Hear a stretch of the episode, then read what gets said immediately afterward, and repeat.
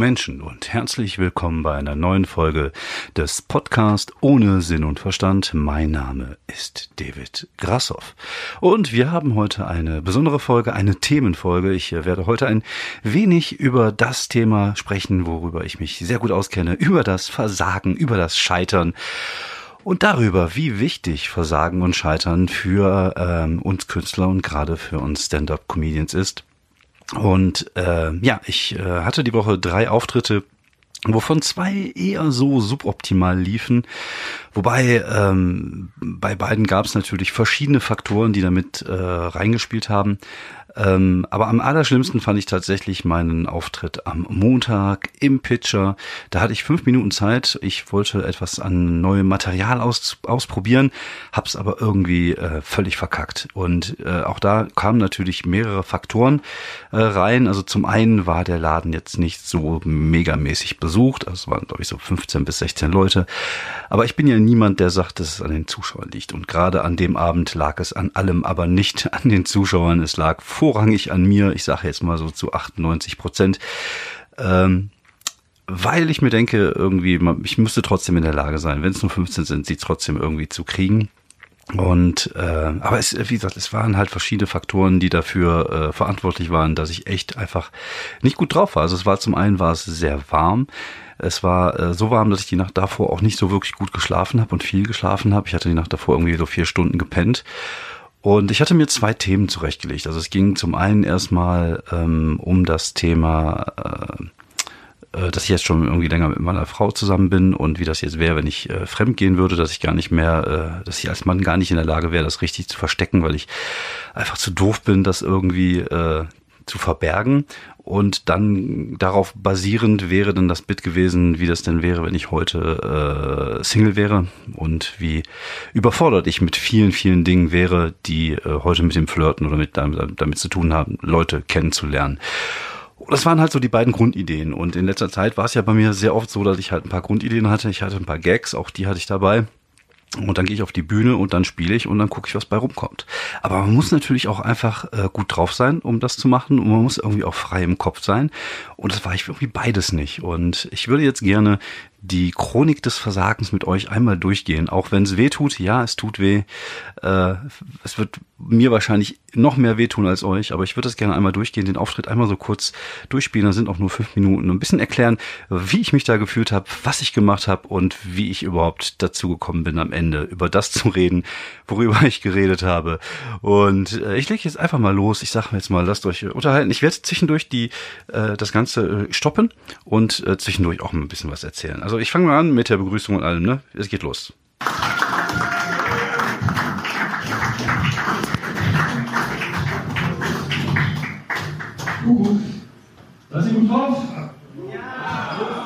Schön für euch. Äh, ich äh, bin jetzt seit äh, fast 25 Jahren mit meiner Frau zusammen. Und mir ist jetzt klar geworden, dass ich seit fast über 25 Jahren. Nicht nicht nicht. Nicht dafür. Und dann ist klar geworden, dass ich seit fast 25 Jahren mit keiner anderen Frau geschlafen habe. Glaubt sie? Nein. Ja, das war der, der Eingangsgag. Der ist okay, ist jetzt kein Brüller oder so, aber das ist halt nur, um so ins, ins Thema reinzugehen. Aber ich, ich denke, man merkt schon, ich gehe auf die Bühne, ich fange an zu schnaufen wie so ein altes Pferd. Und dann merkt man schon irgendwie, da ist jetzt nicht so viel Energie drinne. Und ich hatte diesen ersten Gag gemacht und dann, äh, der hat äh, ganz gut funktioniert zur Eröffnung und äh, dann kommt jetzt das äh, bisschen, was ich irgendwie eigentlich darüber äh, spielen wollte, über das äh, ja, Fremdgehen und wie ich mich dann verhalten würde. Ich, ich, glaube, ich, ich wäre gar nicht in der Lage, fremd zu gehen. Also ich bin echt ein ganz beschissener Lügner. Und ich finde es auch nicht bei. Also ich, erstmal kriege ich das organisatorisch gar nicht auf die Kette, das vor ihr zu verbergen. Das kriege ich einfach nicht hin. Und dann würde ich irgendwann zu Hause sitzen und dann würde mir irgendwann der Kopf, Kopf was ich sagen, ich gehe fremd! Dann würde ich anfangen zu weinen. Ja, so äh, die Reaktion war. Mh. Also äh, man, man hat gehört, die Idee, äh, ich, ich war, also es hätte auch viel länger sein müssen. Also ich hätte es viel besser beschreiben müssen und ich hätte da viel mehr reingehen müssen in die Idee.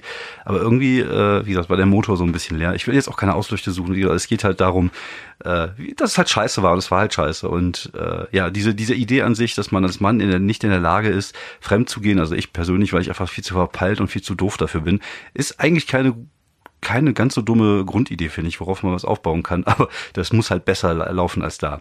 Und das war jetzt der Augenblick, wo ich mir eigentlich äh, zurechtgelegt hatte, okay, dann gehe ich dann in dieses Bit rein, was passiert, wenn ich plötzlich Single bin und ich bin dann völlig überfordert, weil ich dann mit der Situation nicht mehr zurechtkomme heutzutage, weil ich gar nicht mehr weiß, wie man flirtet. Aber irgendwie wusste ich plötzlich nicht mehr, was ich machen wollte. Ich war komplett weg. Also ich hatte einen kleinen Mini-Blackout sozusagen. Ähm, was wollte ich noch erzählen? Ähm, ja, ich habe mich, mir ist gerade so warm. Mir läuft die auch an Stellen, da wusste ich gar nicht, dass äh, ich Körper darf. Und äh, ich habe tatsächlich vergessen, was ich erzählen wollte. Junge, Junge. Ähm, ja, und dann, dann man muss ja irgendwas sagen. Also du kannst ja nicht da oben stehen bleiben. Entschuldigung. Und einfach still sein, sondern du musst ja irgendwas sagen. Deswegen. Entschuldigung. Und deswegen natürlich so ein bisschen diese Ausflüchte, so mir ist so warm und so. Man muss einfach reden, damit, damit man vielleicht dann wieder darauf kommt. Also manchmal ist das so, man redet, man redet und dann kommt man halt wieder auf das, was man eigentlich erzählen wollte. Jetzt habe ich das bisschen regeln müssen. Ach, egal, ich weiß der Hut drauf, ich erzähle ein bisschen was. Ähm, als, als junger Mann wollte ich immer Superheld werden. Ich das ist, äh, da greife ich auf was zurück, was ich irgendwie schon ewig nicht mehr gespielt habe. Ist einfach so ein ganz kurzes Bit über Superhelden. Ähm, zum einen, weil ich wollte nicht bei einem Open Mic, wo ich diese fünf Minuten zum Proben habe, irgendwas Safes spielen. Das, äh, da hätte ich mich selber für gehasst, wenn ich jetzt einfach gesagt hätte, so, äh, keine Ahnung, Laufen kennt ihr Laufen und dann in mein Laufen-Bit reingehen. Das äh, irgendwas, was einfach funktioniert hätte. Deswegen dachte ich mir, komm, machst du die Superhelden-Geschichte, die ist ganz kurz Vielleicht erntest du noch ein, zwei Lacher, also das war meine Hoffnung.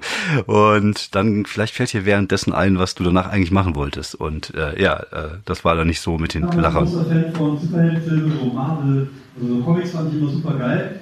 Und ich habe mir immer gewünscht, dass ich, in, in, wenn ich so in die Pubertät komme, dass ich auch Superhelden bekomme. Und äh, das Einzige, was ich bekommen habe, war äh, starke Akne, äh, ausgeprägte Ohrbeine und den zwanghaften Drang zu masturbieren. Zwei von den drei Sachen habe ich heute immer noch. Und ich glaube auch tatsächlich, wenn ich die Superkraft bekommen hätte, ich hätte einfach so beschissene Superkraft. Weil jetzt mal, wenn man sich die ganzen Filme anguckt, was die alles können, so durch die Mauern gehen, fliegen und so, aber es muss auch Leute geben, die einfach beschissene Superkräfte kriegen, oder? So, keine Ahnung, die Farbe von seinem Urinstrahl verändern.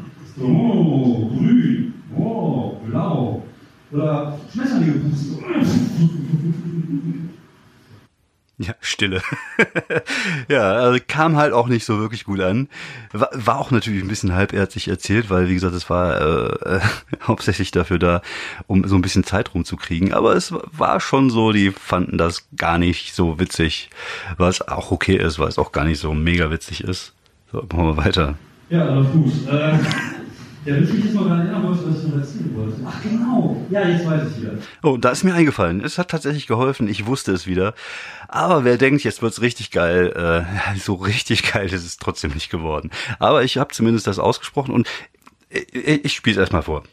Ähm, ja, ich hatte ja vorhin erzählt, dass ich schon so lange mit meiner Frau zusammen bin und wenn, wenn ich irgendwann mal rausfindet, dass ich fremdgegangen bin und wir uns trennen und ich werde das sozusagen auf den freien Markt ja völlig überfordert. Weil ich weiß einfach nicht mehr, wie man flirtet. Und es sind ja heute ganz andere Zeiten als vor 25 Jahren. 25 Jahre waren Anfang der 90er.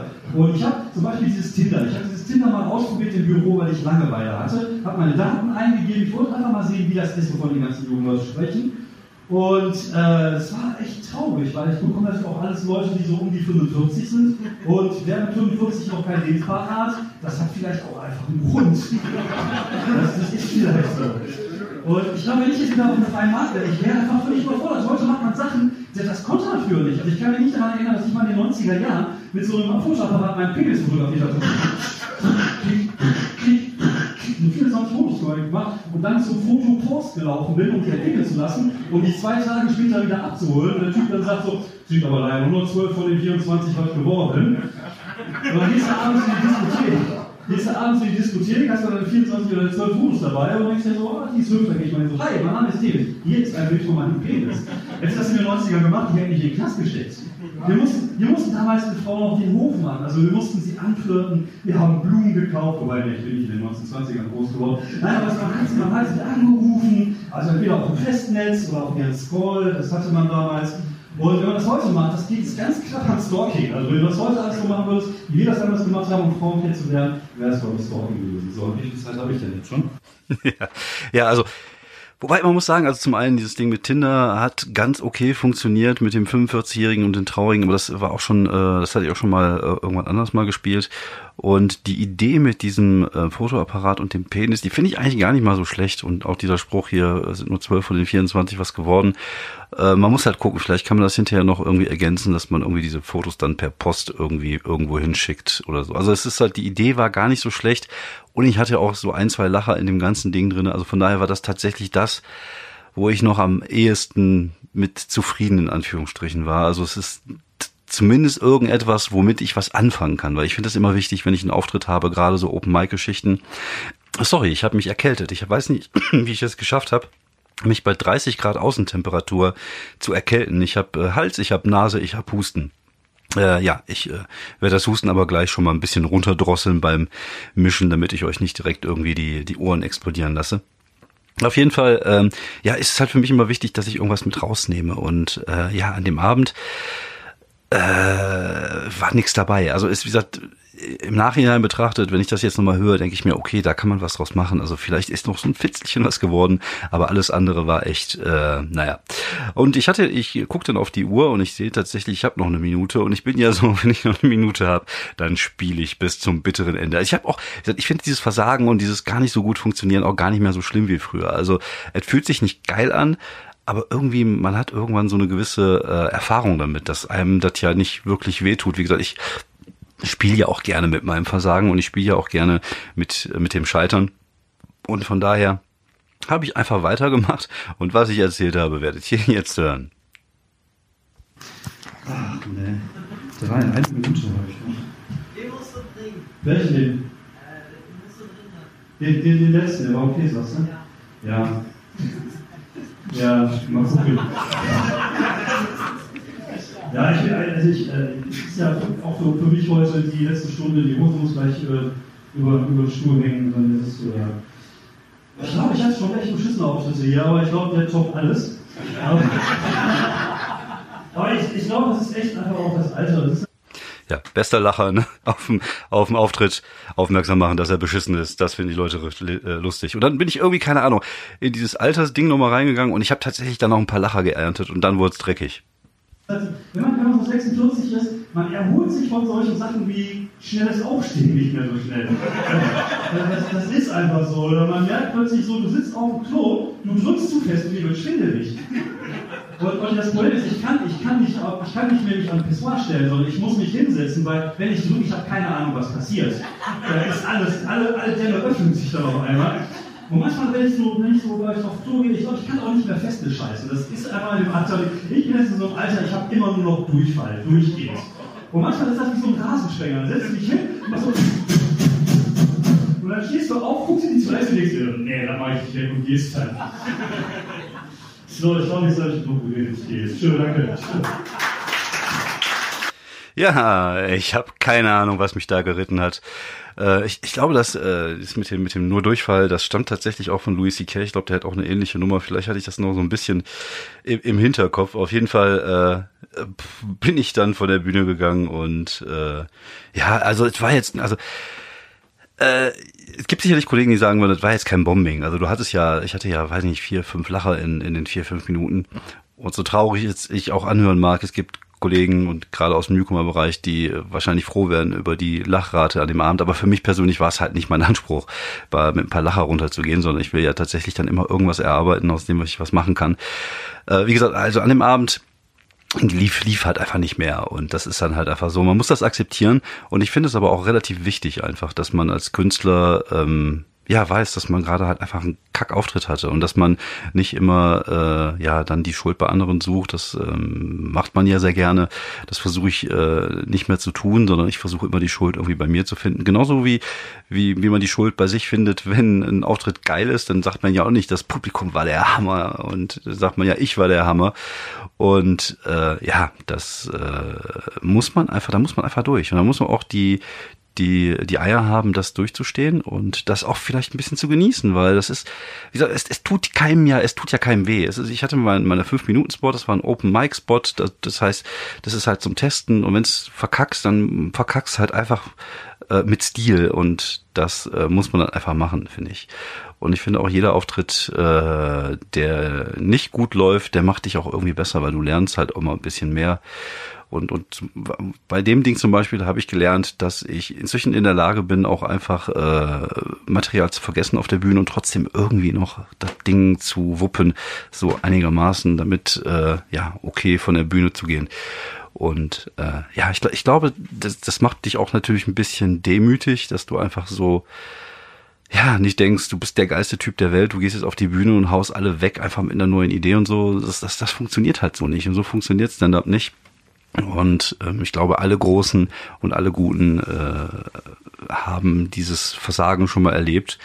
Und äh, ja, das, das gehört einfach mit dazu. Und es ist halt auch wichtig. Es ist halt wichtig, es ist eine Charakterbildungsgeschichte. Es ist halt wichtig, dann auch wieder aufzustehen und trotzdem dann äh, zwei Tage später zum KGB nach Düsseldorf zu gehen, bei einem Open Air, wo 20, 30 Leute da sind und da einfach mal ordentlich zu verkacken und sich danach trotzdem denken, ach, was soll's.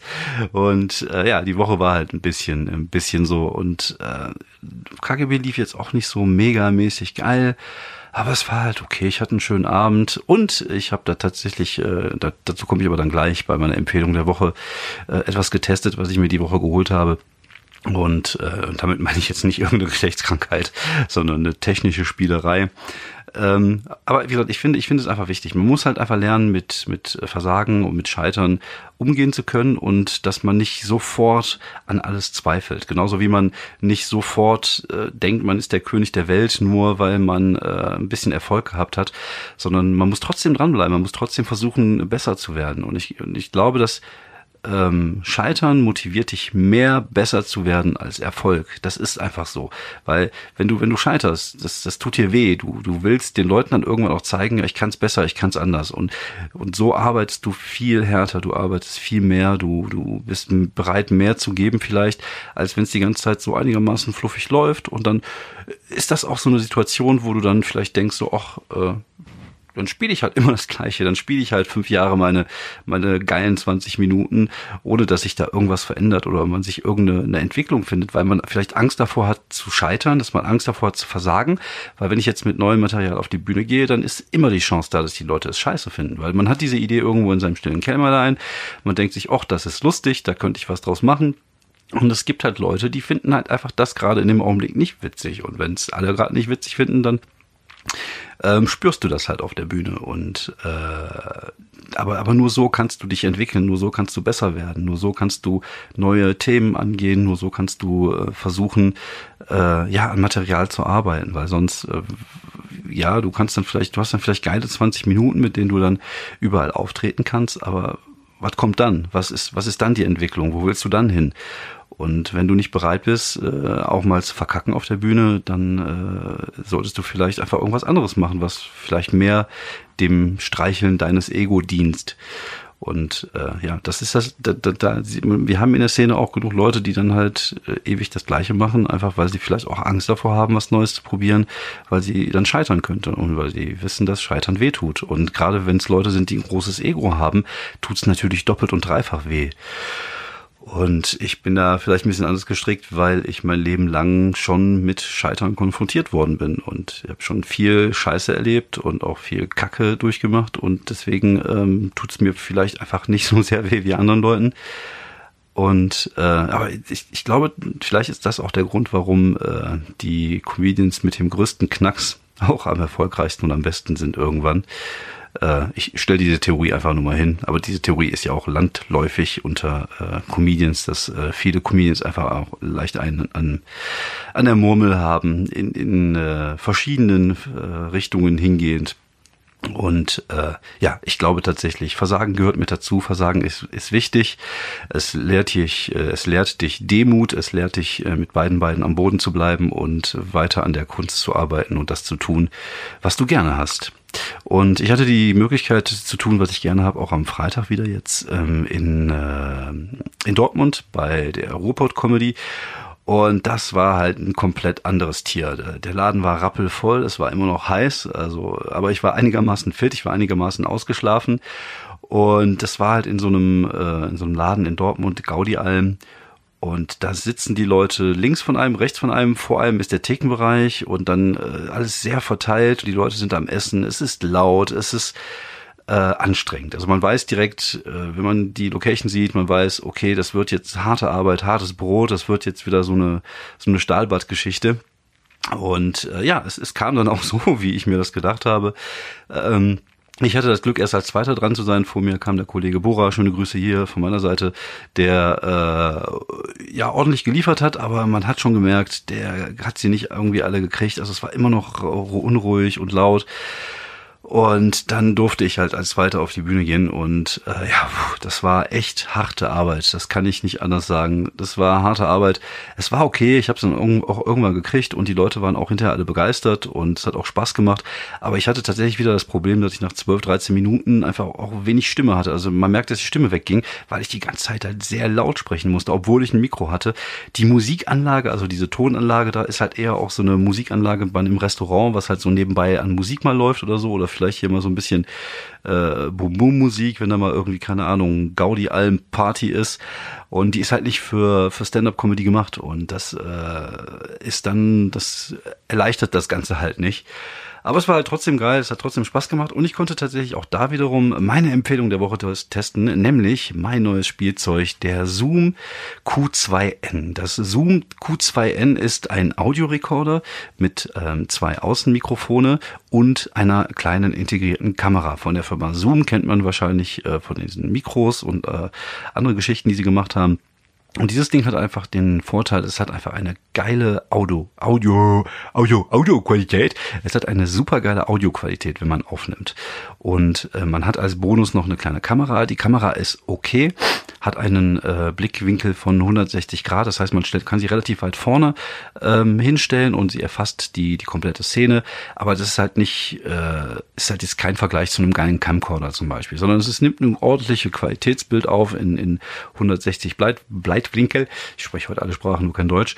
Ähm, und äh, das ist okay. Also man ist, wenn du einen guten Spot hast, um die dann hinzustellen, dann kannst du tatsächlich ein, ein, ein äh, YouTube-reifes Video damit drehen in HD. Und aber wie gesagt, der, das absolute Ding ist halt, es ist zum einen ein, ein Audiorekorder, den man mitnehmen kann, zum Beispiel, wenn ich jetzt Podcaster unterwegs bin. Man kann auch ein normales Mikro daran anschließen, könnte zum Beispiel dann eine Podcast-Folge unterwegs aufnehmen. Und es ist halt einfach geil, um äh, Dinge bei Auftritten aufzunehmen. Also ich habe ja tatsächlich auch so ein Testcam-Gerät, was super empfindlich ist. Ich glaube, dieses Testcam-Ding ist auch eher dafür da, so geile Außenaufnahmen zu machen. Ähm, aber dieses Ding hier, was, was ich mir geholt habe, dieses Zoom 2QN, ist ein Gerät, was ähm, eigentlich für Musiker ist. Und ähm, bei Musikern ist es ja so, die brauchen ja eine gute Audioqualität und die könnte ich das dann ins Studio stellen und äh, das hört sich dann einfach cool an. Ähm, ich habe jetzt mal so ein kleines, einen kleinen Ausschnitt hier aus äh, von dem Auftritt äh, bei der Robot Comedy in, in Dortmund, einfach nur, damit man so ein bisschen das Gefühl hat, wie, wie sich das angehört hat, das Gerät. Ähm, das Ding stand genau vor mir. Ich habe, glaube ich, auch ein kleines in, äh, Instagram-Video dazu gepostet. Äh, das stand nicht so wirklich ideal da, weil ich irgendwie auf dem Video keinen Kopf habe oder so. Aber wie gesagt, hauptsächlich geht's mir tatsächlich auch um den Ton. Und das ähm, könnt ihr euch jetzt mal anhören. Um 46 ist so ein Alter, da gehst du nicht mehr in die Clubs, wo die Frauen schön zu saufen, du bleibst zu Hause und säufst dir deine Kinder ruhig.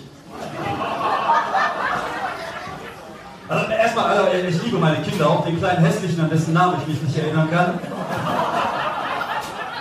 Weil wer kennt das? Wenn man Kinder hat, auf der einen Seite liebt man sie über alles und auf der anderen Seite können die einem unglaublich auf den Senkel gehen. Das ist dann einfach so, und wenn ich dann so Muttis höre, die so Sachen sagen wie, ach, der Merlin und die Tabea, das sind beides so richtige Engel, dann denke ich bei immer, halt die Fresse! Du lügst! Ja, das war auch das Video, was ich bei Instagram gepostet habe. Zwei Sachen. Also zum einen war die Tonqualität an dem Abend ja nicht so wirklich hervorragend. Trotzdem finde ich, hört sich das wesentlich besser an als jedes Handy, was ich jemals hatte. Und äh, zum anderen hat man natürlich gehört, was für eine Lautstärke in dem Laden war, ne? Was für ein. Du hast einfach so einen Klangteppich, gegen den du spielst. Also du hast äh, Geklappere, die Leute von der Theke laufen da hin und her, man nehmen Bestellungen auf, bringen Essen. Und das ist echt hartes Brot. Und äh, ich äh, finde, also ich kann solche Situationen inzwischen ganz gut meistern. Aber manchmal denke ich mir auch so, ah, boah, ich brauche das aber gar nicht. Also es ist schon geiler, wenn du irgendwo einen schönen Comedy-Abend hast. Du gehst irgendwo hin, du sitzt vor Leuten und die wollen einfach dir zuhören oder sich nicht noch unterhalten untereinander oder, oder was auch, äh, essen, trinken oder was auch immer. Ähm, ist auf jeden Fall schon mal geiler. Aber trotzdem hatte ich an dem Abend äh, sehr viel Spaß. Wir hatten einen coolen Auftritt. Es waren auch super geile Kollegen dabei. Wie gesagt, Bora war dabei, äh, Hildegard Scholten war dabei und äh, auch ähm, Amjad war dabei. Und wir hatten im Endeffekt einen, einen sehr schönen Abend und es hat uns ähm, ja, Spaß gemacht. Und es hat so ein bisschen auch wieder fürs Ego war es wieder gut, weil nach dem Auftritt viele Leute zu mir kamen und, und äh, Selfies haben wollten. Und wie gesagt, ich finde das ja eigentlich immer noch schräg, wenn Leute sich mit mir fotografieren lassen wollen. Ich weiß auch nicht, was ich da machen soll. Ob ich die jetzt in den Arm nehmen soll, gerade wenn es irgendwie so jüngere Frauen sind, nehme ich die jetzt in den Arm. Was mache ich jetzt da? Und es ist für mich immer nur eine sehr seltsame Situation. Da waren dann auch etwas ältere was heißt ältere Dame, eine Dame in meinem Alter, die dann irgendwann zu mir kam und die war halt schon echt ein bisschen stramm. Und ich kann das ja nicht so haben, wenn so Menschen einem immer so nahe kommen und so. Das ist nicht so meins. Also ich habe tatsächlich, sagen wir mal so, meine, meine Intimsphäre ist schon so ein Meter fünfzig um mich herum, kugelförmig. Und da sollte man mich auch in Ruhe lassen. Und dann kam die an, nimmt einen in den Arm und erzählt einem, wie toll sie alles findet. Und äh, und es war halt schon ein bisschen, äh, ja, also mir ist es halt unangenehm. Ich bin halt einfach nicht der Typ dafür. Also es war jetzt nicht so, dass sie sich unangenehm ähm, verhalten hat, sondern ich persönlich empfinde sowas immer als unangenehm. Es liegt auch an mich, an, liegt auch eher an mir als an sie. An, boah, Junge, was ist denn los heute? Es liegt auch mehr an mir als an ihr. Und äh, ja, also das ist. Aber sie hat mich ja gelobt, sie fand das ja super und sie wird ja auch schon so viele andere Leute kennen und die hat auch schon mal Bühne Schälern live gesehen und sie verstünde nicht, warum ich nicht so groß wäre und so. Und dann denke ich mir auch immer so, ja, ich auch nicht. Ich, ich könnte mal langsam. Aber äh, nee, es war schon, war schon irgendwie nett. Äh, viel Feedback bekommen, die Leute fanden das geil, was man gemacht hat. Und das hat so natürlich einen da wieder so ein bisschen das, das Ego äh, poliert, äh, nachdem man so zwei Auftritte hatten, die eher ein bisschen suboptimal waren. Und das ist, dann freut man sich umso mehr, wenn man einen Auftritt hat, der, der okay ist, der gut ist, wir mal auf einer Skala von eins bis zehn, oh, sagen wir mal eine sieben war, dann äh, ist das okay und äh, man freut sich dann, kommt, darf dann wieder mit einem Lächeln nach Hause fahren. Und das äh, hat die Woche am Ende so ein bisschen gerettet. Ja, ähm, dann war eigentlich diese Woche nichts mehr so auftrittsmäßig, aber ich sehe gerade, wir sind auch schon wieder fast bei 25, 26 Minuten. Ich habe ja sehr viel über das Versagen gesprochen. Und ähm, ich wollte gerne mal äh, noch mal über ein Thema sprechen. Genau, also heute ist sehr Comedy-lastig. Tut mir leid. Ich äh, ja, ich äh, hatte halt eine sehr äh, ausgiebige Woche in der Hinsicht und viel für mit mit und für Comedy unterwegs und habe mich auch mit vielen Kollegen unterhalten über das neue Dave Chappelle ähm, Solo. Und hier muss ich sagen, äh, fand ich das gar nicht so geil. Also ich bin, ich mag Dave Chappelle auch. Ich finde ihn als Storyteller sehr gut und das hat mir aber ein bisschen gefehlt. Ich fand sein letztes Solo, was jetzt gerade bei ähm, Netflix aufgeplöppt ist. Also ich hatte irgendwie das Gefühl, es war eine Aneinanderreihung von provokativen Themen, die er da abgearbeitet hat. Äh, und ich, ich weiß nicht, also ich fand das irgendwann auch so ein bisschen langweilig. Ich finde, wenn du so ein, so ein, so ein Special hast und da kommt dann irgendwann mal so eine provokative These da rein und das wird dann, daran wird sich dann abgearbeitet, dann ähm, hat das mehr Shocking-Effekt in dem Augenblick, als wenn die ganze Zeit irgendwie darüber gesprochen wird. Und es fing halt dann mit Michael Jackson an, über Pädophilie, Waffen und er hat sich da irgendwie auch an, an MeToo abgearbeitet. Und es war zum Teil witzig. Also ich habe zweimal gelacht und aber ach, bei vielen Sachen dachte ich mir einfach so, das ist halt irgendwie ähm, ja zu offensichtlich auf Provokation gemünzt und das ging mir halt so ein bisschen auf den Senkel. Wo natürlich äh, momentan in den USA halt auch großes großen Gesprächbedarf in der Richtung geht, weil äh, es ja da mit der Political Correctness so weit geht, dass manche äh, Leute, ähm, also manche von den größeren, nicht mehr auf irgendwelchen Campussen, Campusse, sagt man Campusse, Campusse glaube ich, ne, auf welchen Unicampusse auftreten, weil es da jetzt so List gibt über Themen, über die man sich nicht mehr lustig machen kann. Und das ist halt, das geht halt gar nicht.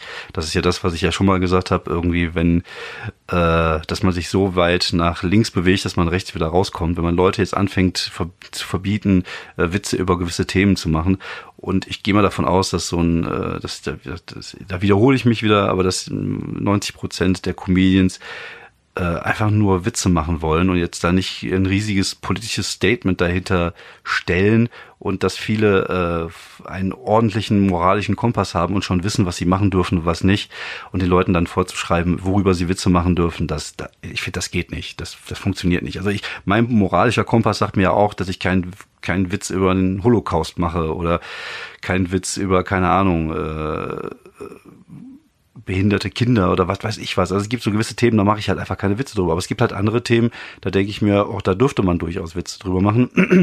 Und das hat Chappelle natürlich ganz gut gemacht, weil er halt auch mal MeToo äh, so ein bisschen auseinandergenommen hat. Und äh, auch da fand ich manche Sachen auch einfach zu übertrieben. Aber äh, wie gesagt, ich fand es halt bei ihm halt zu sehr auf diese Schiene. Also es war zu sehr Provokation, viel zu wenig nettes Storytelling. Also wie gesagt, ich finde so eine gute Mischung hätte es, äh, hätte es auch gemacht, aber da ging halt einfach viel zu sehr in Richtung, ich will euch jetzt einfach mal ein bisschen an, an den Karren pissen. Aber wenn es einer kann, dann Dave Chappelle, das muss man ihm lassen. Dann habe ich mir das, ähm, das Special von ähm, Colin Quinn angeguckt, ähm, auch bei ähm, Netflix, nennt sich Red State, Blue State. Red State, Blue State, das fand ich äh, sehr interessant, weil er es irgendwie cool hingekriegt hat. Ähm, halt dieses äh, rechte gegen linke Ding, was ja in den USA oder auch bei uns zum Teil ja äh, gerade sehr ähm, ja abgeht. Ähm, der hat es geschafft, es relativ neutral zu beleuchten. Das fand ich super interessant und auch sehr schön gemacht. Ist jetzt nicht das das ähm, pointenlastigste äh, Solo, was ich je gesehen habe. Also auch da in Sachen Lacher äh, war ich eher zurückhaltend, aber ich fand das Thema halt super interessant und ich fand, es war halt eher so eine One-Man-Show. Sagen wir mal eine Stand-up One-Man-Show und ähm, bisschen halt viel mit Politik natürlich, weil es halt hauptsächlich darum ging. Aber das fand ich zum Beispiel super interessant und auch einfach unterhaltsam und auch einfach lehrreich. Und das hat mir sehr gut gefallen. Das kann ich also empfehlen. Das ist meine Empfehlung der Woche. Colin Quinn, schaut euch Red State, Blue State an. Auf Netflix aufgeploppt. Äh, ja, dann wünsche ich euch viel Spaß damit. Und ich würde heute auch jetzt gleich schon mal Feierabend machen. Wir haben die 30 Minuten, glaube ich, schon geknackt. Ähm, Rubrik der Woche kommt dann nächste Woche wieder, wenn wir ein bisschen mehr Zeit haben. Und auch hier wieder vielen, vielen Dank für das ähm, für die paar netten Worte, die ich jetzt schon bekommen habe per Twitter. Äh, hat mich letztens auch jemand angeschrieben, der gesagt hat, dass er eigentlich mit Stand-up nicht so viel am Hut hat, aber er es trotzdem interessant findet, wenn Leute über etwas reden, was sie lieben. Und ich würde sagen, ich und Stand-up, wir sind echt ein geiles Liebespaar. Äh, und äh, ja, das freut mich natürlich immer. Ich finde es auch mal sehr motivierend, wenn Leute mir schreiben. Und äh, ja, da freue ich mich immer und dann weine ich manchmal auch masturbierend auf dem Klo. Oder auch nicht. Ich glaube, ich sollte jetzt aufhören. Vielen Dank nochmal fürs Zuhören. Ich wünsche euch eine schöne Woche und äh, wenn Gottes will, sehen wir uns oder hören wir uns nächste Woche wieder hier beim Podcast ohne Sinn und Verstand. Einen schönen Abend noch. Ciao.